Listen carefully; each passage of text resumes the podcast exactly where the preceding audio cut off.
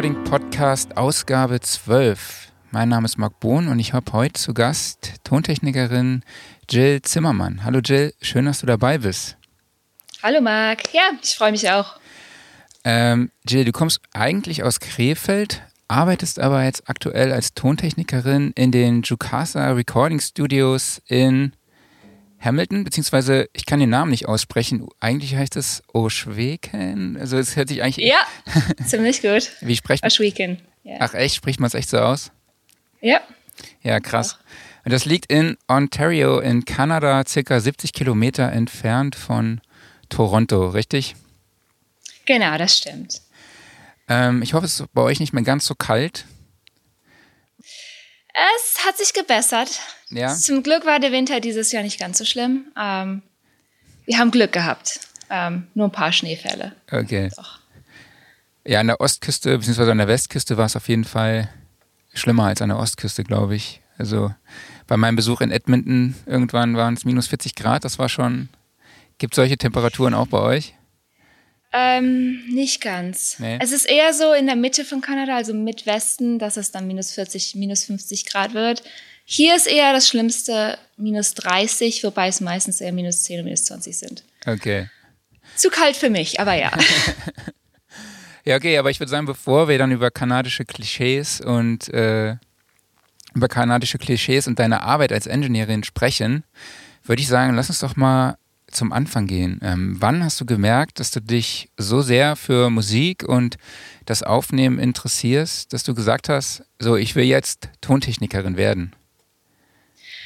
Ja, also eigentlich war mir das noch gar nicht so bewusst bis zur 12. Klasse, würde ich sagen. Und da habe ich halt gemerkt, auf dem Weg nach Hause bin ich Fahrrad gefahren und habe Musik gehört mit meinem iPod. Und plötzlich, ähm, ja, war ich so übernommen von der Musik, dass ich äh, meine Augen geschlossen habe, Hände vom Lenker und geheadbangt, bis ich dann äh, natürlich gegen den nächsten Baum gefahren bin. Und mir war auch schon direkt bewusst, so was stört mich dabei, Musik zu hören. Bis ich die Augen geöffnet habe und gemerkt habe, ja, ich hätte eigentlich gegen Auto fahren können und sterben. und seitdem höre ich auch gar keine Musik mehr beim Autofahren oder sonstigem Bewegen, ähm, weil ich einfach zu sehr davon, ja, ich weiß nicht, es hat zu sehr einen emotionalen Effekt und ich kann mich dann auch nicht mehr auf irgendwas konzentrieren. Und da habe ich halt gemerkt, okay, ich muss was mit Musik machen.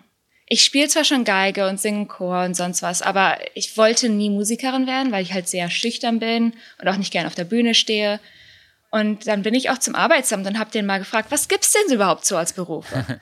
weil man kennt Berufe so gar nicht, ne? Hm, ich ja. meine, so viele Berufe, wie es gibt, äh, ja. Und dann haben die mir gesagt, ja, also alles, was du uns sagst, das, das ist genau, was ein Tontechniker ist. Und dann bin ich halt zur offenen, ähm, Tag der offenen Tür in der SAE gegangen. Und ja, habe mich direkt in das Neve-Mischpult verliebt. Also das Ja. war so direkt, ja, da, das war's, mehr brauche ich nicht sehen. Ah, krass. Das mache ich. Das heißt, du warst dann an der SAE in Köln. Ja, ich war jetzt an der SAE in Köln und nach, ich glaube, zwei Jahren dort habe ich entschlossen, auch noch zur FH Düsseldorf zu gehen. Okay. Beziehungsweise die heißt jetzt SHS Düsseldorf. Okay. Und ähm, das heißt, du warst wirklich beim Arbeitsamt und hast geguckt, äh, ach was, Arbeitsamt? Hieß das damals so, ne? Oder wo warst du? Ja. Äh, Ja, ich glaube schon. Ja. ja, heute ist das ja irgendwie Agentur für, für Arbeit. Ähm, Genau das Gleiche. die haben halt Beratungszeiten gehabt für Schüler, die Ja. noch nicht wussten, was sie genau machen wollen. Und Okay, das heißt, du hast Abitur gemacht oder? ich habe Abitur gemacht, ja. Und dann hast du einfach gesagt, so, ich gehe jetzt mal zum Arbeitsamt ah, und die haben dir dann empfohlen Tontechnikerin und dann warst du beim Tag der offenen Tür.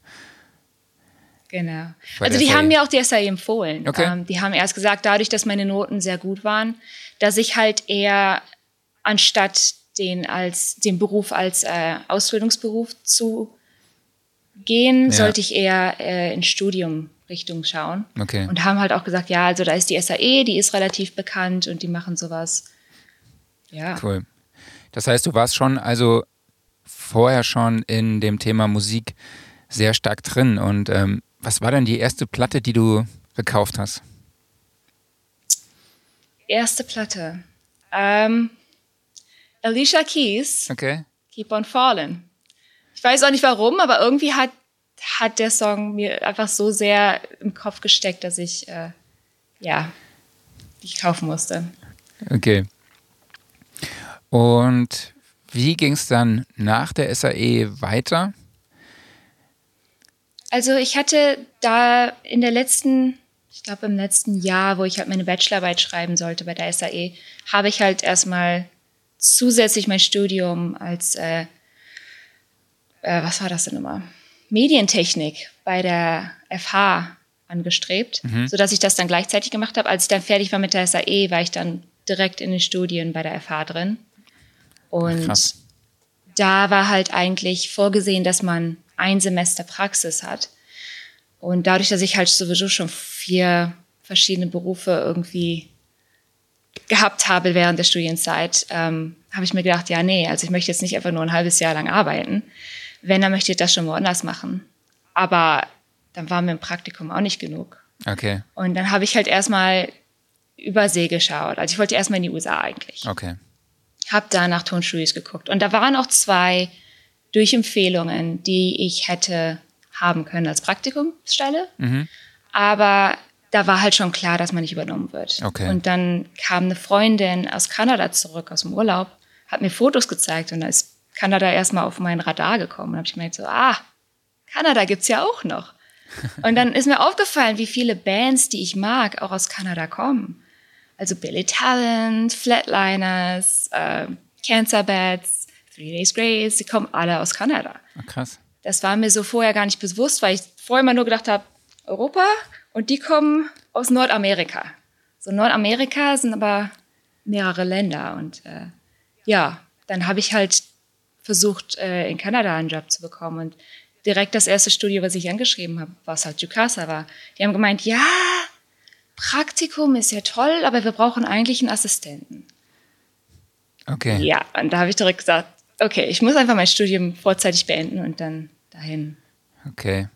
Und das heißt, du hast einfach die Studios angeschrieben und eine Bewerbung hingeschickt, praktisch. Ja, so ungefähr. Viele Studios haben halt auch einfach gar nicht geantwortet. Und das ja. kann ich mir auch vorstellen, dass sie sehr viele Bewerbungen kriegen. Aber Klar.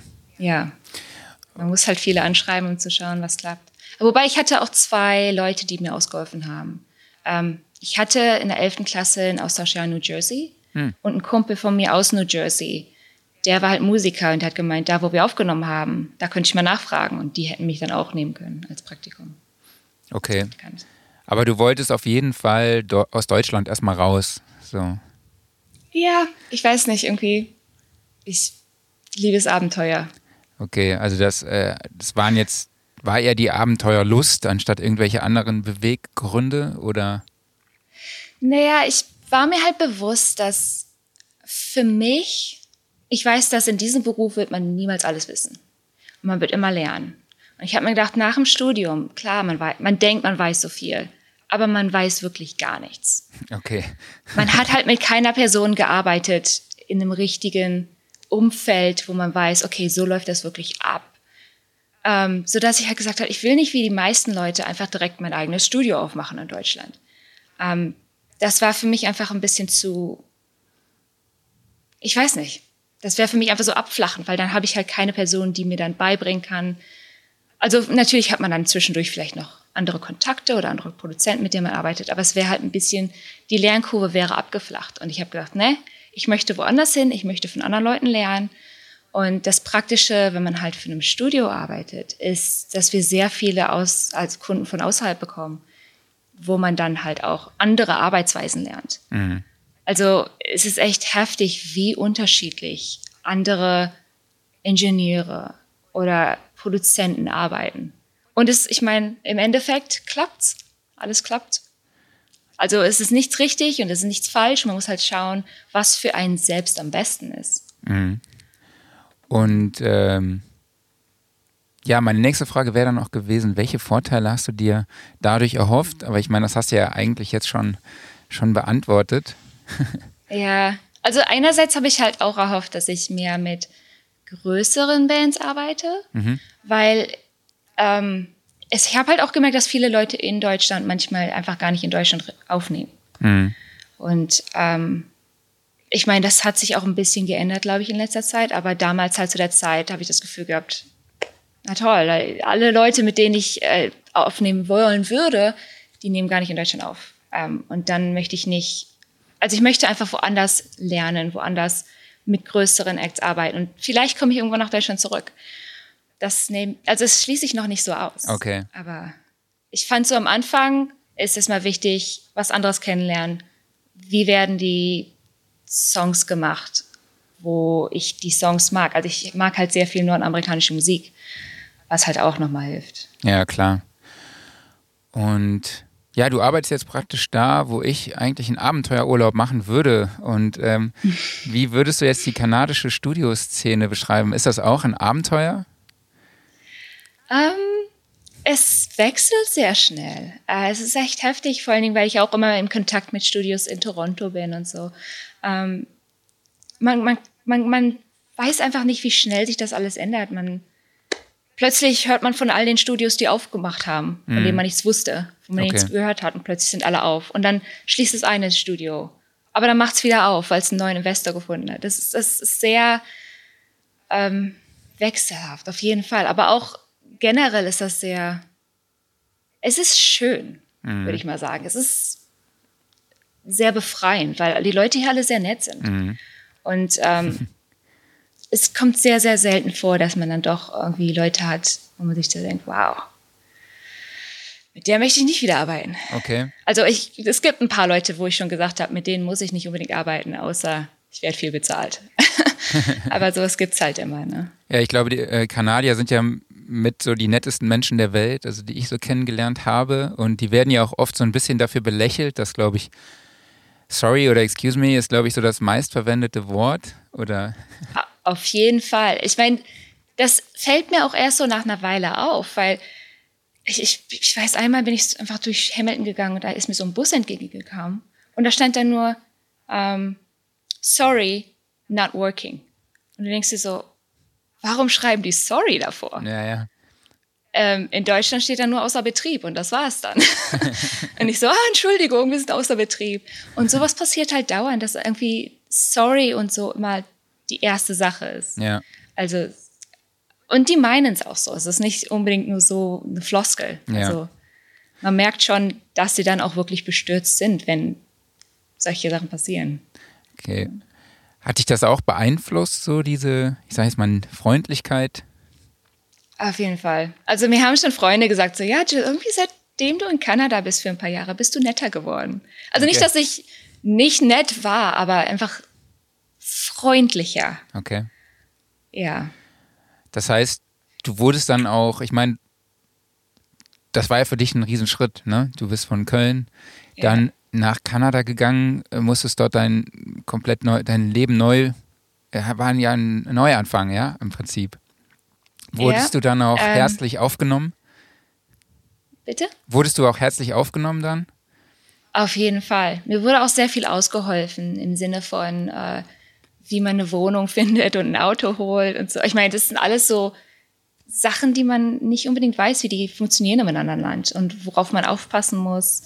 Ähm, ja, es wurde mir schon sehr viel ausgeholfen und es wird mir immer noch sehr ausgeholfen. Ähm, wir hatten ein Album aufgenommen letztes Jahr, was halt mit dem Thema ähm, Immigranten und Einwanderer zu tun hatte. Dadurch, dass ich glaube, fast alle in der Band Einwanderer waren. Und der Drummer war aus Kuba und der hatte dann am Ende nur gesagt, ja, Jill, du bist ja auch eine Migrantin und du bist ja auch nicht wirklich hier und du hast keine, deine Familie auch nicht hier. Wenn du jemals dich einsam fühlst, schreib mich an, meine Frau und meine Kinder, wir würden dir gerne dich zum Essen einladen. Cool. Ich dachte mir so, wow.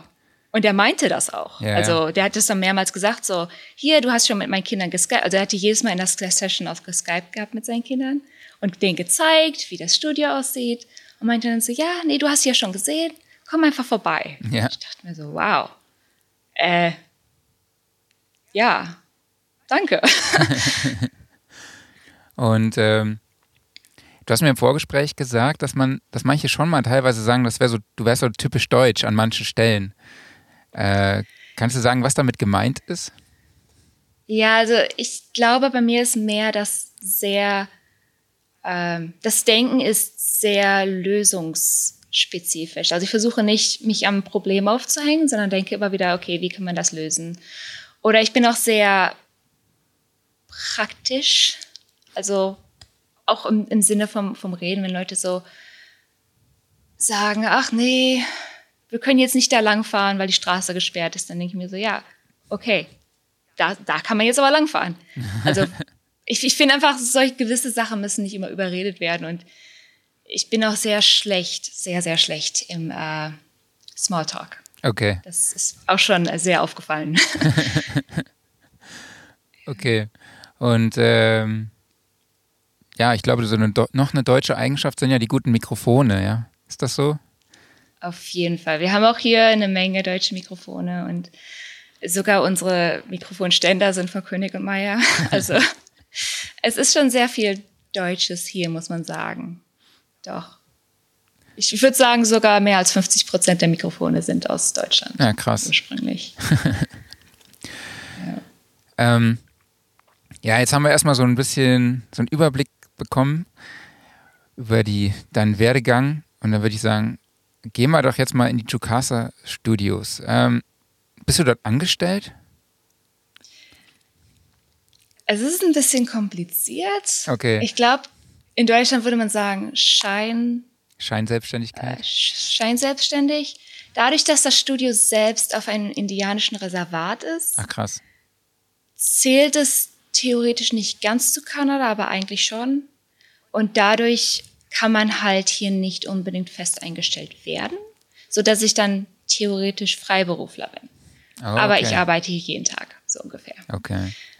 Ja. Ähm, also du bist nicht als doch. Freelancer unterwegs, sondern. Offiziell bin ich Freelancer. Okay. Ähm, und ich zahle auch meine Steuern so.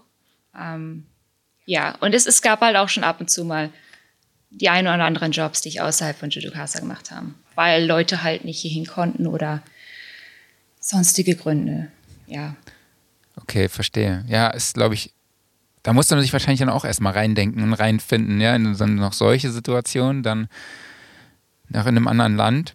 Klingt auf jeden Fall sehr spannend. Ja, auf jeden Fall. Ich bin auch froh, dass ich äh, sehr viel Hilfe bekommen habe mit allem Möglichen, was eigentlich für andere Leute selbstverständlich ist. Aber zum Beispiel auch Steuererklärung habe ich mir auch gedacht, okay, wie mache ich das denn ja, jetzt? Klar. Aber dann wurde mir halt auch ein äh, ja, Steuerberater empfohlen, der auch echt auf solche äh, Fälle spezialisiert, weil es ja doch schon ein Einzelfall ist mit dem indianischen Reservat. Ja, klar. Gibt es das oft in Kanada? Ich glaube, wir sind das einzige Studio auf dem Reservat. Okay. Aber ansonsten gibt es halt auch noch andere äh, Unternehmen, die auf dem Reservat sind und dann Leute außerhalb beschäftigen, ja. Okay. Passiert schon.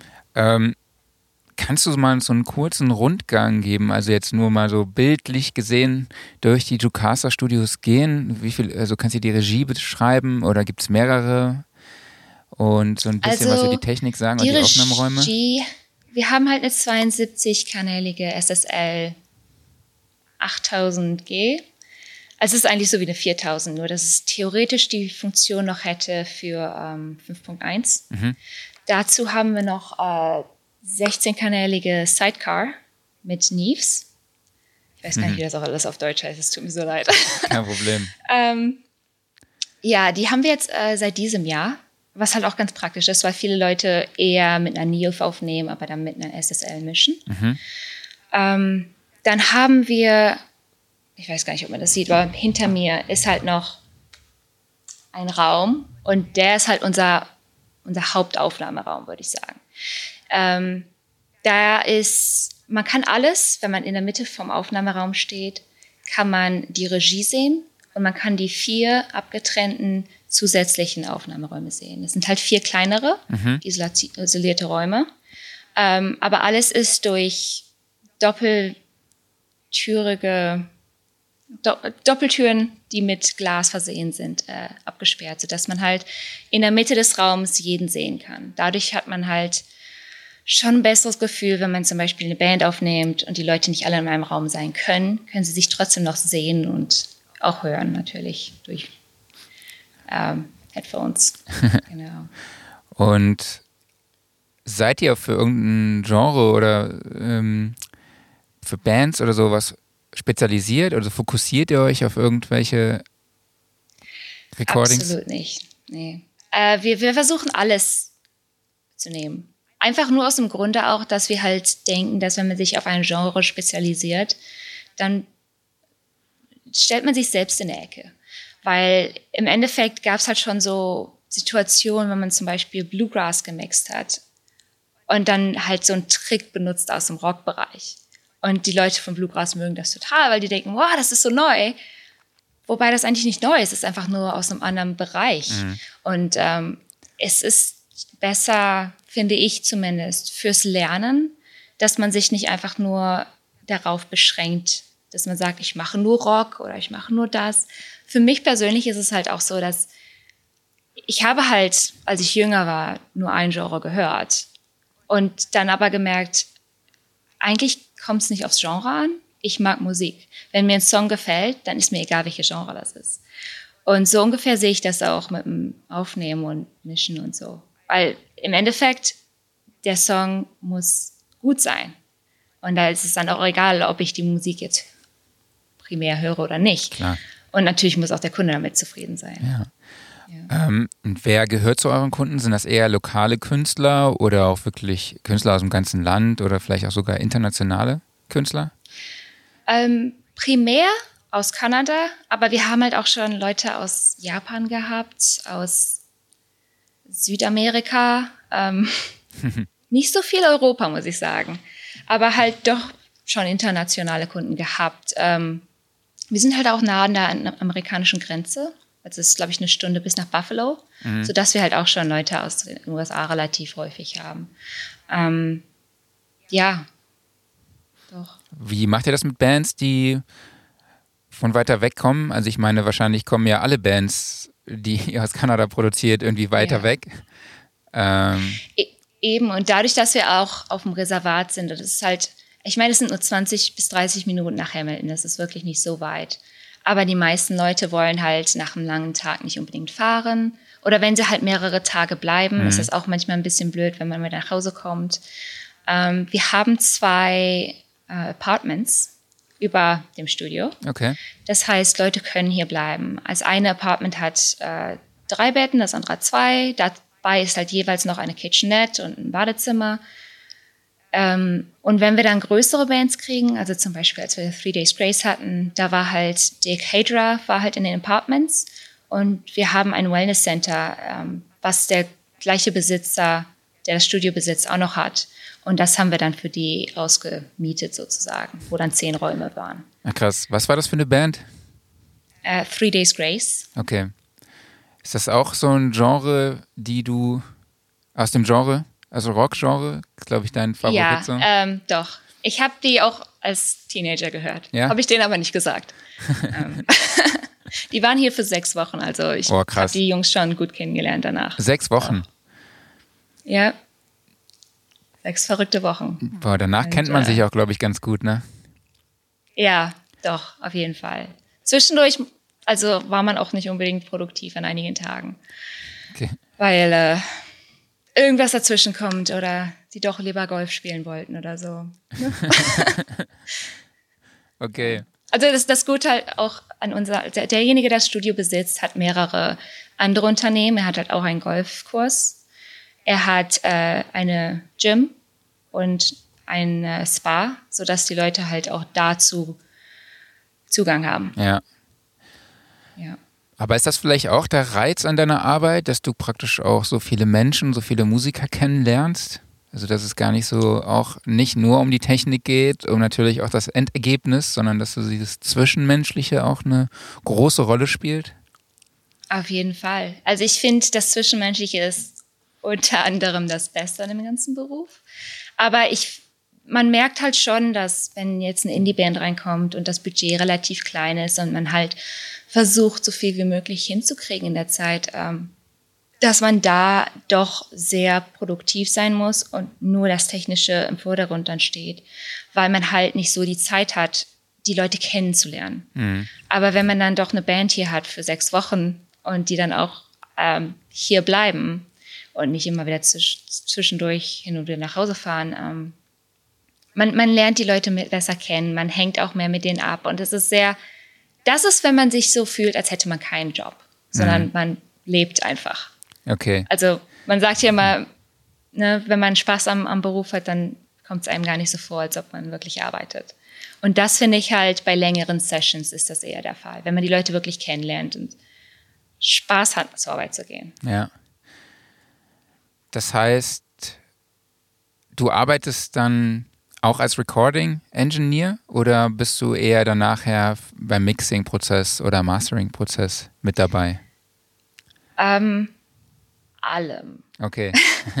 also wir haben uns nicht so wirklich spezialisiert in dem Fall, ähm, sondern meistens bin ich halt beim Recording definitiv dabei. Aber ich werde auch sehr, sehr oft, auch außerhalb von Leuten, die gar nicht hier aufgenommen haben, nur fürs Editieren auch benutzt. Also ich bin anscheinend gut im Melodyne, da hat das sieben Jahre Geige spielen geholfen. Okay. ähm, und ähm, ja, alles, was danach folgt, da bin ich meistens auch noch dabei, je nachdem, wie sehr die Band das will. Meistens haben sie halt gewisse Leute schon im Voraus geplant. Okay. Ähm, gewisse Leute haben zum Beispiel gesagt, ja, also das ist mein Mastering Engineer, mit dem bin ich schon seit Jahren. Und das ist auch okay. Klar. Also ich helfe gern, wo ich kann, aber ich verstehe auch, dass gewisse Leute schon ein Vertrauen zu anderen Leuten in der Branche aufgebaut haben und das auch weiterhin behalten wollen. Oder einfach wissen, was rauskommt. Ich meine, Three Days Grace, die sind auf jeden Fall zu Chris Lord LG gegangen, weil sie wussten, was sie da bekommen. ja. Die haben halt schon vorher mit ihm gearbeitet. Klar kann man auch irgendwo nachvollziehen. Ähm, ja, auf jeden Fall.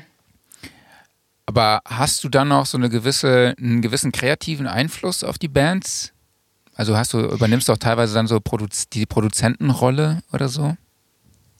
Es kommt komplett auf das, äh, auf die Session an. Äh, wenn man zum Beispiel einen Produzenten schon hat, natürlich nicht.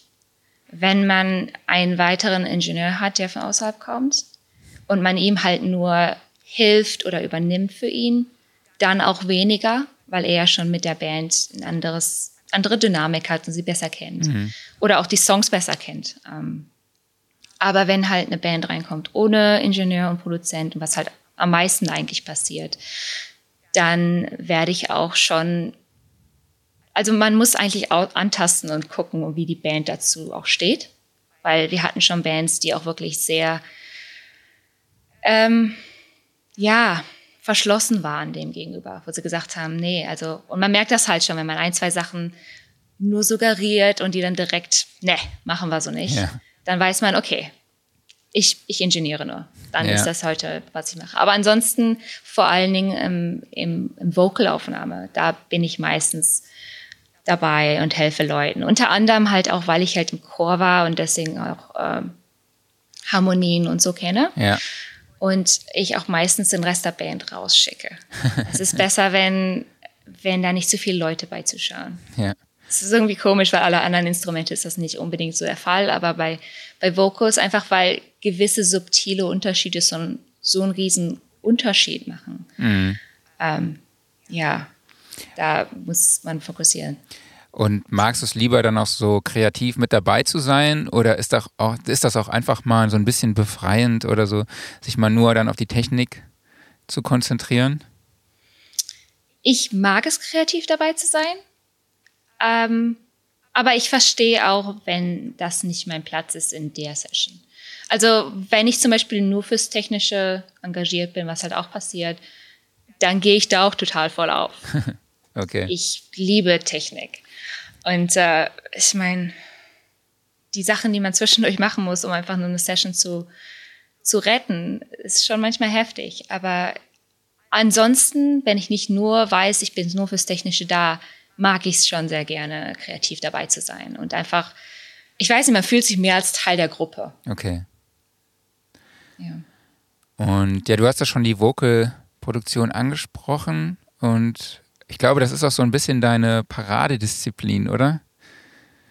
Ja, also es ist schon sehr oft vorgekommen, dass ich dann auch gefragt werde, ob ich das dann machen kann und dann kein anderer da sein kann und dann nur ich mit dem Künstler ähm, daran arbeite. Ähm, unter anderem, weil ich halt langsam gelernt habe, mehr äh, Geduld zu haben.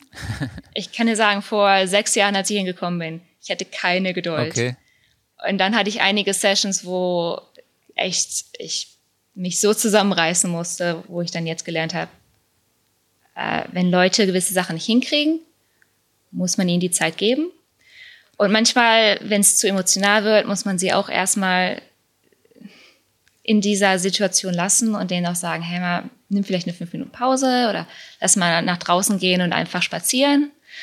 Erstmal wieder runterkommen. Ähm, es ist halt sehr wichtig, sich auf die andere Person, die immer wichtiger ist als mein Job, mhm. ähm, einzustellen und zu schauen, was die brauchen. Ähm, ja, im Endeffekt, ja, die sind halt das Wichtigste in dem Moment und das muss man denen auch zeigen. Ja, das verstehe ich. Das ist auch ein gutes Zitat, auf jeden Fall.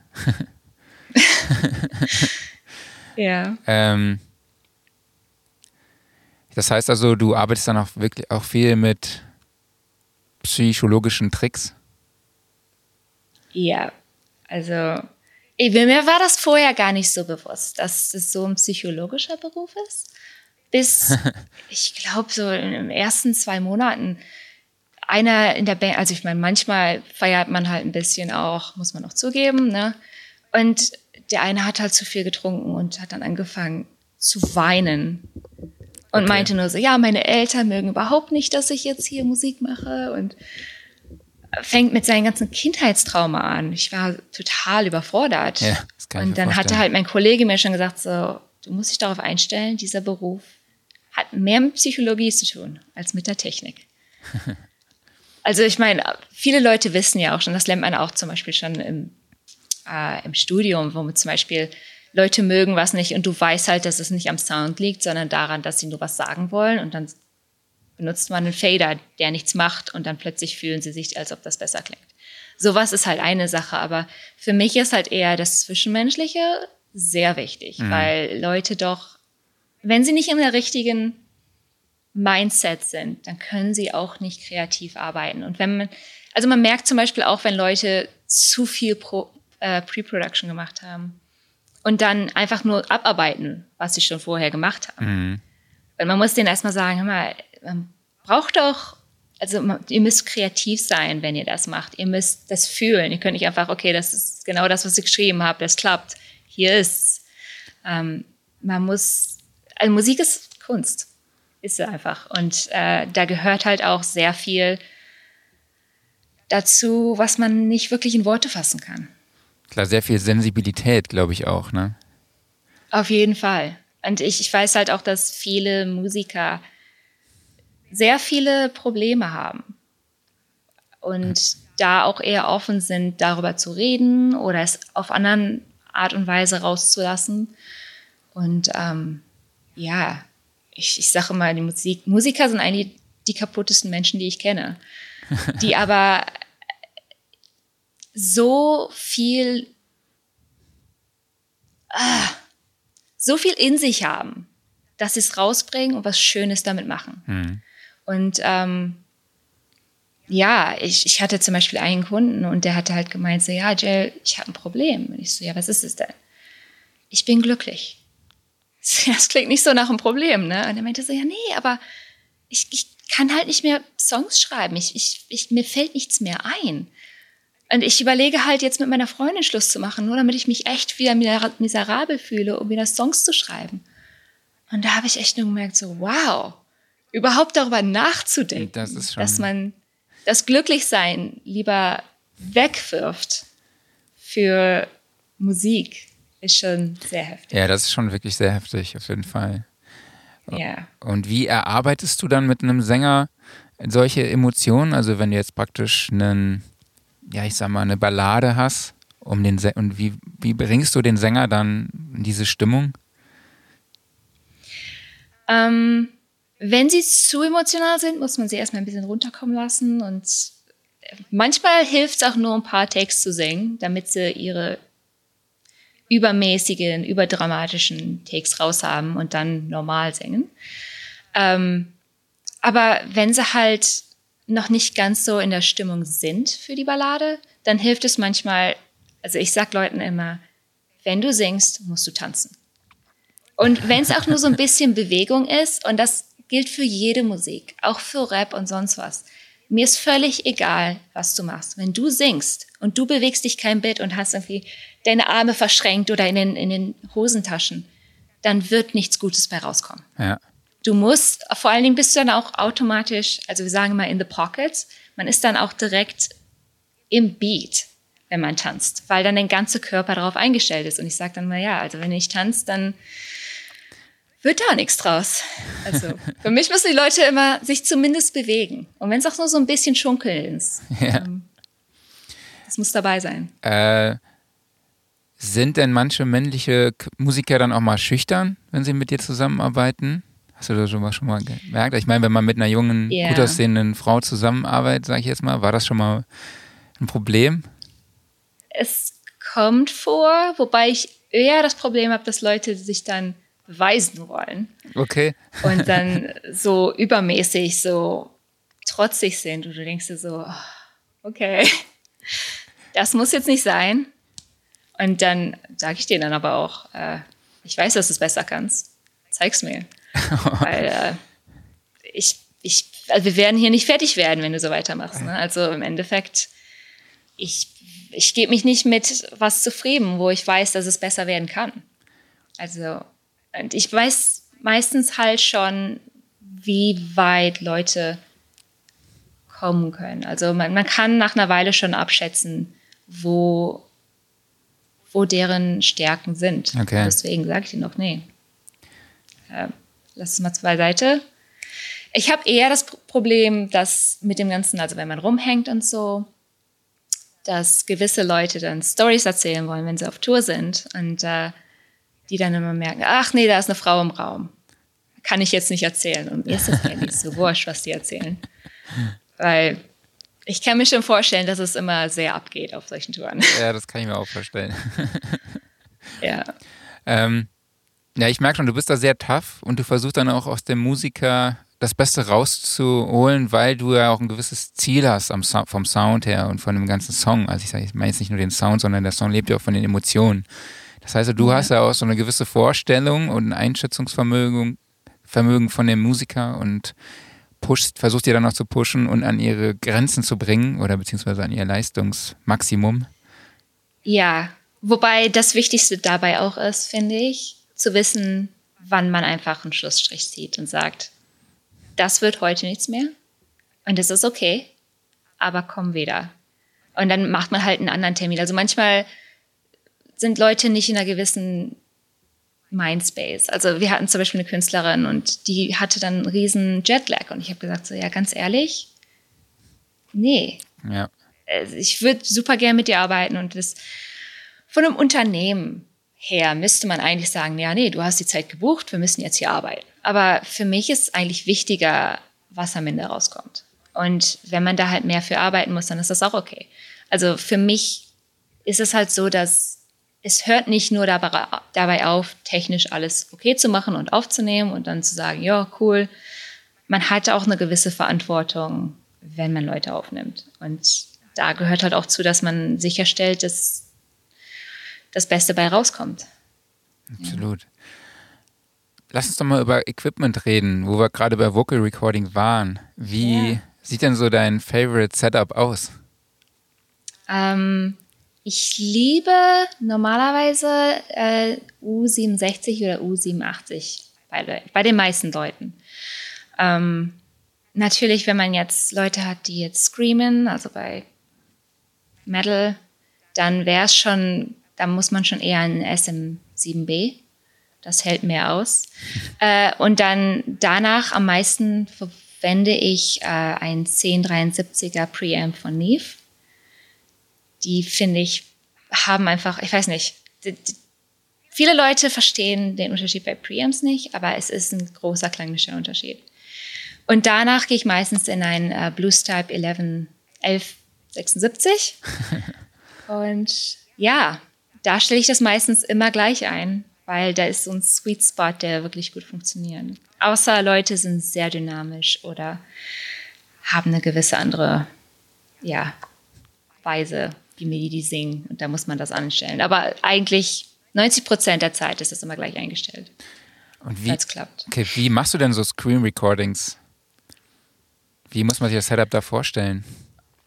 Ähm, da muss man aufpassen, dass das Mikrofon nicht übersteuert. Ja. Das ist so das größte Problem, finde ich. Weil, ähm, ich meine, wenn Preamp übersteuert, klingt es noch okay, wenn es sein muss. Äh, wenn man auf Tape geht, klingt es eigentlich richtig gut. Aber Mikrofonkapsel übersteuern klingt nie gut, finde ich. Also man merkt schon echt, äh, äh.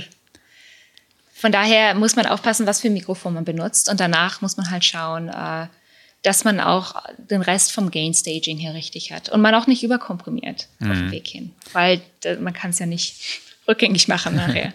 Arbeitest du auch mit Abstand? Also, oder ist das auch so, ist der Sänger dann sehr nah am Mikrofon? Ähm, es kommt auf den Sänger an. Ähm, zu viel Abstand bringt dann auch zu viel Raumklang ein. Auch wenn wir halt Isolationsräume haben. Äh, es klingt nicht genau so. Von daher, ich versuche meistens so, weiß nicht, so 20 Zentimeter, mhm. würde ich sagen. Aber ich versuche auch den Leuten immer zu sagen, das ist auch einer der Probleme, wenn die Leute das Mikrofon nicht in der Hand halten, wie wenn sie live singen. Mhm. Du musst dann deinen Körper bewegen. Wenn du halt weggehst, weil das, also man kennt das ja, wenn das Mikrofon weggezogen wird beim Singen und so, ne? Das musst du dann mit deinem Körper machen, weil äh, du kannst jetzt nicht das, das 8000 Dollar Mikrofon am Ständer hin und her hacken. Vor allen Dingen, weil das dann auch nochmal ein Geräusch macht, ja. Okay. Also da muss man schon mal Leuten manchmal auch beibringen, dass im Studio, da ist dein ganzer Körper dann dynamisch. Du kannst da nicht nur einfach rumstehen. Und man merkt das auch schon bei einigen Leuten. Also ich hatte eine, ich glaube, 17-jährige Sängerin und ich habe halt gemerkt, die war noch nie wirklich im Studio. Einfach wegen solchen Kleinigkeiten, wo man gesagt hat, ja, also wenn du jetzt plötzlich richtig rausschreist an dieser einen Stelle, dann musst du dann aber ein bisschen zurück. Solche Sachen halt. Ja, klar. Und auch vor allen Dingen, was doch sehr wichtig ist, ist ähm, der Kopfhörermix. Weil man merkt zum Beispiel, wenn Leute zu, ähm, zu hoch oder zu tief singen, also im Pitch, das meistens nur daran liegt, dass sie sich selbst nicht richtig hören. Mhm. Und dann muss man halt auch nochmal daran dann ein bisschen rumfeilen. Krass. Ähm, was war denn so deine größte Herausforderung? Gab es da eine Session? Ähm, meine größte Herausforderung war vor ein paar Wochen, denke ich mir. Ähm, ich war halt auf einer Session auf den Bahamas für neun Tage und äh, ja, ich habe halt mit einem Produzenten und einem Sänger gearbeitet, die beide jeweils länger gearbeitet haben, als ich lebe. Das heißt, die waren schon sehr eingespielt, die wussten genau, was sie wollten. Und ich meine, nach so einer langen Zeit wissen sie halt, wie schnell sie was hinkriegen können. Und ich war noch nicht ganz damit, äh, ja, ich, mir war nicht ganz bewusst, wie schnell alles geht. Also der Sänger hat sozusagen nur ein paar Wörter gesungen und plötzlich war von mir, ähm, ach Gott, also ich war halt sozusagen noch nicht schnell genug, das alles einzustellen.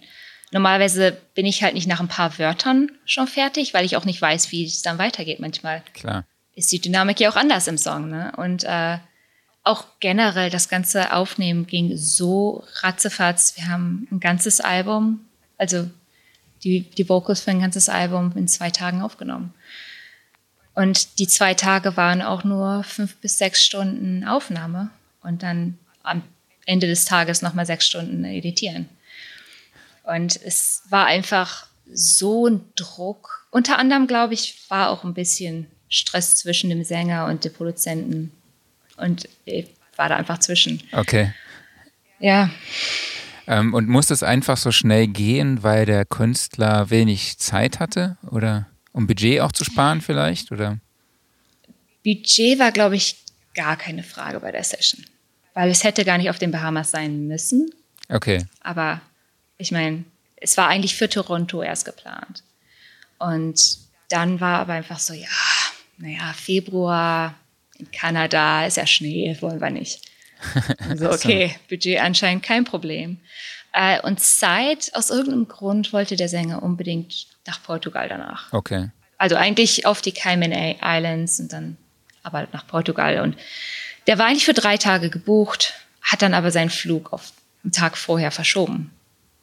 Ich dachte mir nur so, wow, okay. Also es war jetzt nicht, als ob da die Zeit nicht wäre, weil original nach Plan wäre viel mehr Zeit gewesen und man hätte ja auch mehr als fünf, sechs Stunden aufnehmen können mhm. und mich zwischendurch einfach editieren lassen, sodass dann die Stimme sich erholt. Aber nee, ich glaube, es ist einfach gewisse Leute, und ich habe das auch schon mit anderen Leuten gemerkt, einige Produzenten haben eine sehr, sehr schnelle Arbeitsweise. Die arbeiten alles ab, wissen genau, was sie wollen. Und das ist halt auch einer der naja, Vorteile, wenn man schon so lange gearbeitet hat, dass man weiß, wann etwas gut ist und wann nicht. Mhm. Und das kommt dann auch nur mit Erfahrung. Das heißt, ja. du meinst aber, dass diese Session dann nicht unter dem Zeitdruck auch gelitten hat? Oder vielleicht doch? Das werden wir sehen.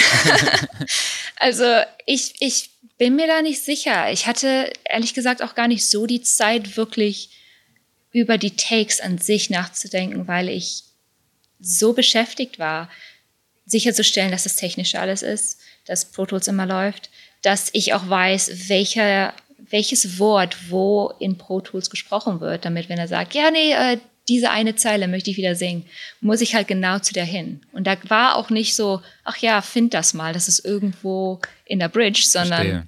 nee, wir singen das jetzt und los. Also, okay, und war dann die Wertung der Takes vielleicht auch anders? Waren da vielleicht ein paar Takes dabei, die du im Normalfall mit mehr Zeit nochmal gemacht hättest? Vielleicht, wahrscheinlich. Aber im Endeffekt weiß ich auch nicht genau, was der Plan war für diese Session. Also es kann auch sein, dass ein anderer, anderes Empfinden oder anderes Feeling mhm. daraus kommen sollte und halt nicht zu perfektionistisch werden sollte. Das kann ja auch sein. Und dadurch, dass ich halt auch nicht in der Pre-Production dabei war, sage ich auch nichts. Also es ist dann nicht meine Sache. Okay. Ist der Produzent da komplett für. Ich glaube, ich habe eine kreative Sache gemacht. Okay. Und da wurde ich auch dann halt auch gefragt, so ja, Jill, magst du das lieber oder das? Oh. ja, und da war ich erstmal so, warte mal, kann ich mir das nochmal anhören? weil ich einfach überhaupt in einer ganz anderen, also mein Gehirn war sehr technisch ausgelegt in der Zeit. Ja. Und dann einfach nur, das ist mein Job, das mache ich, Kopf runter und, und wenn mir halt auch gesagt wurde, dass ich anders arbeiten sollte und ich auch so normalerweise nicht gearbeitet habe, ich wollte erst halt sagen, ja, aber ich mache das deswegen und ist mir aufgefallen, nein, ich bin hier überhaupt nicht in charge. Das mhm. ist überhaupt nicht meine Session. Ja. ja, so wie du das willst, so arbeite ich. So läuft das dann. Ja, krass. Ähm, da hat man dann auch nicht so unbedingt das Sagen manchmal. Und was war das für eine kreative Sache? Weißt du das noch? Äh, es ging um ein Wort, dadurch, dass es zwei verschiedene ähm, aus, ja, ähm, wie heißt das immer? Man kann es zwei, verschiedene Weisen aussprechen. Okay. Und da gab es halt die amerikanische und die englische Weise. Okay. Und da der Sänger Englisch war und ich, dadurch, dass ich Deutsch bin, eher das Englische kannte, habe ich ihm gesagt, so ja, nee, ich finde, das klingt eher normal. Ich wusste gar nicht, dass man das überhaupt so sagen kann. Okay. Und dann haben die sich halt darauf geeinigt. War das ähm, für dich eigentlich ein Problem oder schwer zu akzeptieren, so diese Distanz dann zu dem, zu den Songs, sodass du dann einfach nur da bist, hey, du bist nur dazu da, um aufzunehmen. Du hast keine, ja. keinen Einfluss auf die Kreativität. War das für sich so ein Prozess, wo du dich reinfinden musstest? Nicht unbedingt. Also ich, ich habe halt auch gemerkt, okay, in der Session kann ich weniger sagen als sonst. Aber ich habe halt auch schon andere Sessions gehabt, wo es dann sehr klar ist, dass das meine einzige Rolle ist. Und ich bin relativ gut damit, okay. dass ich einfach sage, okay, ich, ich bin halt nicht nur ein Toningenieur und das war's, sondern ich bin manchmal eher technisch angestellt, manchmal eher kreativ. Manchmal bin ich alles, weil die Band keinen anderen hat. Und man muss sich dann jedes Mal für seine Rolle darauf einstellen. Und mhm. man darf auch nichts zu persönlich nehmen. Also für mich ist das ganz wichtig, dass man einfach auch mit anderen Sachen und Kommentaren und sonst was, man darf nichts persönlich nehmen. Ja. Es ist einfach, was das Projekt braucht in dem Moment. Ja. Und was war das für ein Projekt? du hast gesagt, du darfst, glaube ich, den Sänger nicht sagen. Ja, also Oder das Genre. ist halt noch, er hat es noch nicht auf seiner Webseite okay. gesagt, er hat es noch nicht auf Social Media gesagt und äh, da will ich nicht die Erste sagen, die dann sagt, oh, das habe ich gemacht. Und Aber- was für ein Genre war das? Ähm, das war Rock, aber eher so 60er Rock. Und in welchem Studio war das? Weißt du das noch, wie das hieß? Das war in äh, Sanctuary. Okay. Das ist in einer gated Community in, äh, auf der Main, Main-Insel Nassau. Okay. Und wie sah da das Setup aus, dein Vocal Setup? Also wir hatten halt nur das Produktionsstudio äh, gemietet, weil wir auch nicht viel mehr brauchten. Also wir brauchten jetzt nicht das Keyboard, äh, Klavier und sonst was. Ähm, sodass wir eigentlich nur ein Neve Preamp hatten und dann einen TubeTech Kompressor mit einem, wir hatten halt die Auswahl vom Mikrofon. Wir hatten ein ELAM 251 da stehen, haben es aber nie ausprobiert, Ja, das ist krass. sondern haben einfach das U67 genutzt. Ja, Es war auch ein Vintage, Vintage One. Also es klang richtig gut. okay. Cool. Ähm, das heißt, es kommt halt auch vor, dass du von anderen Produzenten gebucht wirst oder ist das eher seltener? Es ist eher seltener, aber es passiert halt schon. Ähm, aus verschiedenen Gründen. Also manchmal wollen Leute halt nicht zu weit reisen, aber sie wollen trotzdem mit mir arbeiten und dann kann ich halt die Leute nicht ins Studio bringen. Also nicht ins Stucasa Studio bringen. Aber es passiert eher unregelmäßig, würde ich sagen. Ähm, wir sind ja auch auf Facebook vernetzt und du bist da auch eigentlich recht aktiv. Ähm, gehört das doch so ein bisschen zum Eigenmarketing als Engineer, das man auch braucht? Oder bist du so eigentlich schon gut vernetzt? Äh, eigentlich müsste ich wieder mehr posten, auf jeden Fall. Äh, ich glaube, wann war das? Letztes Jahr hatte ich als, ähm, als Vor Vorsatz fürs Jahr, habe ich gesagt, ich muss mal viel öfter posten. Weil mir einfach aufgefallen ist, ich poste nicht viel, zu dem Zeitpunkt zumindest. Und innerhalb von einigen Wochen ist mir aufgefallen, durch Kommentare von meinen Freunden und anderen Kunden, dass Leute denken, dass ich jetzt mehr arbeite. Was gar nicht der Fall war. Ich habe genauso viel gearbeitet, nur jetzt darüber geredet. Ja. Und dann innerhalb von ein paar Monaten war ich dann auch für ähm, einen kleinen Ausschnitt im Fernsehen in Toronto. Und ich wurde jetzt auch, also ich würde jetzt sagen, Teil davon hat damit zu tun, dass ich auch mehr poste, was ich vorher halt nicht getan habe. Und deswegen versuche ich, mehr dabei zu sein. Ich bin halt schon relativ vernetzt. Ich kenne Leute, aber Social Media ist nicht zu unterschätzen Ja, also ist leider ist das schon sehr wichtig und ich merke halt auch, dass andere Leute, also vor allen Dingen dadurch, dass ich in einem Studio arbeite, weiß ich auch, wenn Leute hier sind und wenn nicht. Und wenn andere Leute posten, dass sie in Jacasa Studios sind und ein Studiofoto haben von letztem Jahr, denke ich mir so, ja, ja. ha, okay, du bist also nicht so, wie sie, wie du sagst.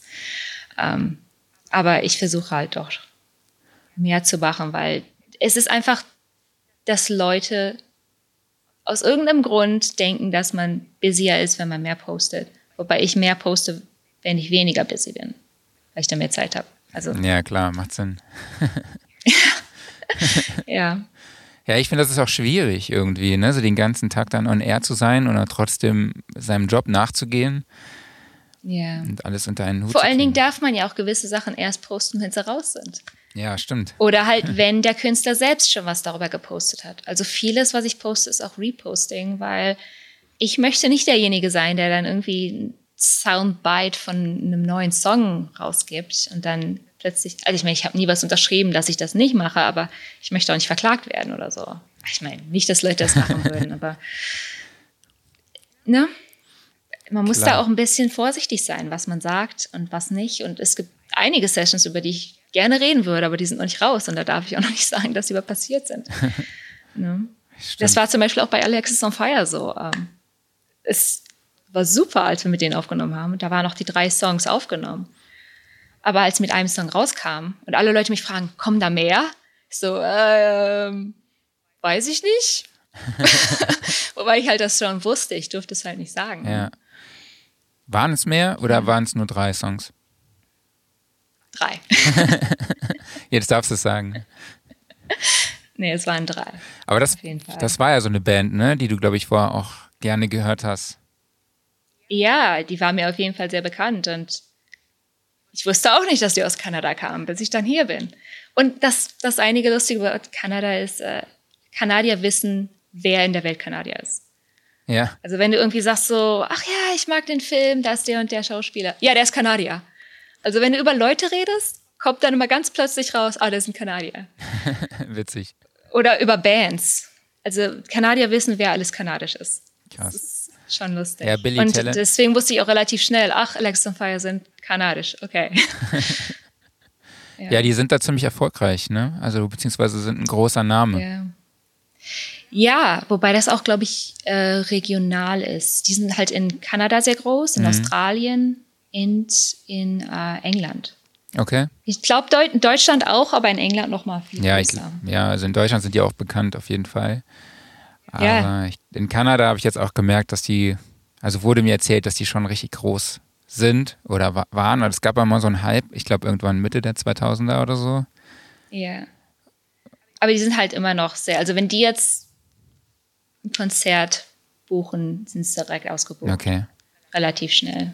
Ähm, ja, und äh, es hat auch manchmal Vorteile, wenn man so Leute kennt. Zum Beispiel Access on Fire hat mir ähm, freie Karten für Rock am Ring damals äh, bereitgestellt, okay. weil die gespielt haben. Das war schon ganz praktisch. Ja, das war schon cool. es, einige, also, es ist, hat halt gerade so hingehauen, dass ich gerade in Deutschland war zu der Zeit. Von daher. Ja. Ja, du versuchst, du hast auch schon noch Kontakte nach Deutschland, ja? Ja, also ich versuche halt Kontakt zu meinen Freunden und vor allem meiner Familie auch zu halten. Ähm, es ist natürlich weniger, als wenn ich jetzt in Deutschland wäre, weil ich sie auch jetzt nicht sehen kann, aber ab und zu mal skypen oder halt ab und zu mal einfach fragen, wie es denn so ist. Ja. Das passiert halt immer noch. Und vor allen Dingen, wenn ich dann nach Deutschland gehe, dann sage ich Leuten, sobald der Flug gebucht ist, sage ich Leuten Bescheid, hey, das ist die Zeit, sag mir, wann du kannst. Und dann hm. ja, wird der Terminkalender ausgebucht mit verschiedenen Leuten. Ist immer lustig. Ja. Zwei Wochen sind nicht lang genug. Ja, ich wollte schon gerade sagen, also ich fahre dann auch mal übers Wochenende ins Saarland zu mir nach Hause und dann habe ich eigentlich schon an den drei, drei, drei Tagen ausgebucht, aber ich bin halt auch dann irgendwie alle zwei, drei Monate mal da. Das muss ja bei ja. dir dann so einmal im Jahr dann für zwei Wochen, das ist ja dann auch schon nicht gerade Urlaub ne, und Entspannung. Eben. Aber mir ist dann, also am Anfang hatte ich ja noch Heimweh gehabt, wobei dann nicht das erste Jahr, da wusste ich noch gar nicht, dass ich überhaupt wirklich weg bin. Das war noch so wie Urlaub. Aber nach dem zweiten, dritten Jahr hatte ich schon sehr Heimweh und dann ist mir aber auch aufgefallen, wäre ich jetzt in Berlin oder München, wäre ich wahrscheinlich genau so viel Zeit bei meinen Freunden und Familien. Also es wäre jetzt nicht, als ob ich jetzt mehr als zwei Wochen im Jahr da wäre. Mhm. Und es yeah. ist halt jetzt nur mehr kondensiert auf eine kurze Zeit, als dass es dann mehrere Wochenenden sind. Ja. Und einfach diese Denkweise hat mir auch geholfen, nicht mehr ganz so Heimweh zu haben, weil ich mir denke, ja, also wäre ich jetzt außerhalb von Köln und Krefeld, dann wäre ich genauso wenig zu Hause wahrscheinlich. Ja, ja das kann ich gut verstehen.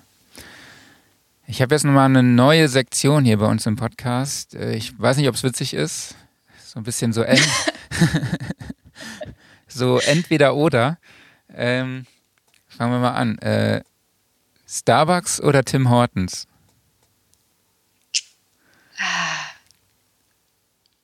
Da dachte ich. Das ist schwierig. Es kommt drauf an. Also wenn es täglich wäre, dann Tim Hortons, weil es einfach schneller geht. Aber ich muss schon sagen, der Tim Hortons Coffee ist nicht so gut wie der von Starbucks. Okay, ich dachte, da dachte ich jetzt, du sagst auf jeden Fall Tim Hortons, weil das ist ja irgendwie so das Ding in Kanada, ne? Ja, aber seitdem die vom Burger King gekauft worden sind vor ein paar Jahren, okay. sind die Muffins nicht mehr so frisch und der Kaffee ist auch nicht mehr so gut. Okay, verstehe. So. Ja, die sind jetzt amerikanisch, die sind gar nicht mehr kanadisch. Aha. Das wissen alle Kanadier. Ach so, okay. Das heißt, er hat das verkauft. Witzig, ähm, krass. Ja. Ähm, ja, Mischpult oder in the Box? Mischpult. Strand oder Schnee? Strand. da bist ja. Kann man denn im Lake Ontario, kann man da schwimmen? Also, oder ist das so kalt? Wir würden eher zu Lake Erie gehen. Lake Erie. Also mir wurde gesagt, Lake Ontario ist so der dreckigste See von den ganzen Seen. Obwohl es wahrscheinlich auch gar nicht so dreckig ist. Aber halt im Vergleich zu den anderen Seen. Ähm, zum Beispiel, wenn ich jetzt eine Stunde südlich fahre von Hamilton, Port Dover, da ist dann äh, Lake Erie. Ja. Ja, doch. Definitiv Strand. 100 Prozent. und dann ähm, Kölsch oder kanadisches Bier? Kölsch. Auf jeden Fall. Wobei man hier auch Gaffelkölsch kaufen kann. Echt? In der Dose. Ja, krass. Ja. Und lustig auch, äh, vor ein paar Wochen konnte man noch äh, Ürige Altbier kaufen. Aber das haben die jetzt eingestellt. Okay. Also Gaffelkölsche gibt es immer noch. Ja, deutsches Bier und deutsche Mikrofone, das ist, glaube ich, gutes Exportgut, ne? Auf jeden Fall. Ähm, Und, äh, und Leute sagen halt ja auch immer noch die Wurst, aber hier gibt's hier gibt's nicht mal ansatzweise, äh, selbst im deutschen Laden, so viel wie in Deutschland. Also okay. Also du wurdest noch nicht so oft gefragt, ob du nur Kartoffelsalat isst und Weißwürste und so, weil ich finde, das ist auch so ein, so ein deutsches Klischee, ne? und Brezeln, Und Rätsel. auf jeden Fall. ja, da gibt glaube ich so, es gibt so, so getrocknete Brezeln, die dann so zerkleinert sind und dann mit irgendeinem so Flavor, zum Beispiel Honig und Senf oder so. Und ich glaube, die Ja. heißen noch von Han Hannover oder so. Heißen die nicht auch noch irgendwie, haben die nicht so einen deutschen Namen? Ja, doch. Und äh, es gibt ja auch in Hannover hier, Ja? aber mit einem N, glaube ich. Ja, genau, das ist auch, glaube ich, so heißt auch diese Marke, aber da wollte ich neulich, habe ich mir bei Amazon mal welche rausgesucht, wollte mir so ein, so ein Care-Paket von den Dingern bestellen. Weil Die sind echt gut. ja. ja Ähm, auf jeden Fall. genau, dann noch eine Frage, also ich habe noch ein paar. Ähm, ich mache einen Halbsatz und du darfst den beenden. Okay. Eine Produktion ist für mich gelungen, wenn. Alle glücklich sind. auf jeden Fall. Ich, ich habe halt schon einige Produktionen gehabt, wo der Produzent zum Beispiel Leute anschreit und so. Und selbst wenn das Endergebnis gut ist, wenn die Band dann immer zurückdenkt an, wie das aufgenommen wurde, wurde, ja, ich weiß nicht. Für mich muss eigentlich am Ende alles gut sein. Also, doch. Okay, also für mich hört sich wirklich so an, als würdest du deinen deinen Traum leben, ja? Ja, doch, ja. Und ähm, ja, vorher habe ich dich so gefragt, äh, was hast du dir erhofft dabei? Und jetzt will ich dir noch fragen, haben sich deine Vorstellungen und deine Erwartungen bestätigt? Schon ziemlich. Also, ich vergesse manchmal, wie lange ich schon hier bin. Okay. Und ich denke mir mal, ach Gott, ich habe nichts gemacht in der Zeit. Und dann kommen immer andere Leute an und sagen so, wovon redest du? Du hast das und das und das und das gemacht. Und dann fällt mir mal wieder auf, ja, nee, doch, eigentlich, eigentlich das, was ich machen wollte, ist auch bisher passiert. Cool. Ja, du machst Im auf jeden Fall einen sehr glücklichen Eindruck. Ja. Ähm, ja, wo findet man dich und deine Arbeit denn online? Du hast ja auch, glaube ich, eine Website, ne? Ja, äh, jillzimmermann.com. Zimmermann mit zwei N, wobei das für die Deutschen dann nicht so das Problem ist. Nee. Ja, hier muss ich das immer sagen. Okay. Ja. Ja, dann sage ich dir mal vielen lieben Dank für das Interview. Ja, gern geschehen. wirklich- Danke dir. Es hat mir wirklich super viel Spaß gemacht. Es war mal witzig jetzt, äh, wir sehen uns ja nur über Skype, aber ähm, ja, wie, bei wie viel Uhr ist es bei dir jetzt nochmal genau? Es sind 11 Uhr. Es ist 11 Uhr. So ungefähr. Ja, bei mir ist jetzt Ja. 4 Uhr, 5 Stunden auseinander. Normalerweise sind es, glaube ich, 6, aber ich glaube, ihr habt schon die Uhr umgestellt. Ja. Wir haben die Uhr vor ein paar Wochen umgestellt. Ja, Und ich glaube, ihr stellt die jetzt an diesem Wochenende um. Oder so? das kann sein, ja. Ja. Also es ist immer so ein Unterschied, das mir auch vorher nicht bewusst wurde. Ich dachte immer, die ganze Welt stellt die Uhr um gleichzeitig, weil es Sinn machen würde. Aber ich habe schon einige vermisste Skype-Calls mit meiner Familie gehabt, Okay. weil ich das nicht wusste, dass die Zeit nicht umgestellt wird zur gleichen Zeit. Ja, ich musste tatsächlich, Ja. wusste das tatsächlich auch nicht. Da habe ich jetzt auch was, nochmal was gelernt. Ja. Ja, super. Dann vielen lieben Dank nochmal an dich. Hat mir super viel Spaß gemacht. Und auch vielen lieben Dank an euch da draußen. Danke fürs Zuhören. Bleibt gesund, macht's gut und bis zum nächsten Mal. Ciao.